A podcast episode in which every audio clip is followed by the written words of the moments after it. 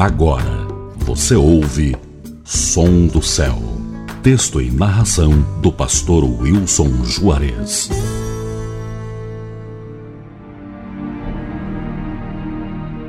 Crer para não ser condenado. Marcos 16, 16 Quem crer e for batizado será salvo. Quem não crer está condenado.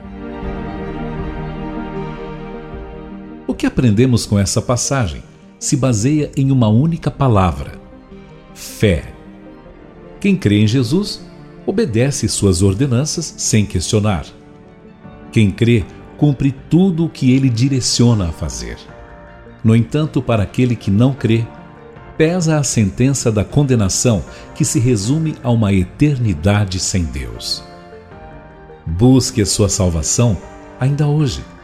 Amanhã poderá ser muito tarde. Para os que já o servem, permaneçam firmes, firmes nele até o fim. A salvação só ocorre em Jesus. Não é opcional.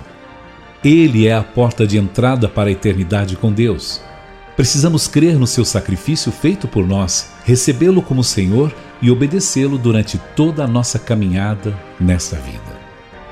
Nossa perseverança nos fará desfrutar de vida verdadeira ao lado de Deus. Lembre-se, você precisa crer em Jesus, segui-lo de perto, se de fato quer estar na vida eterna com Ele.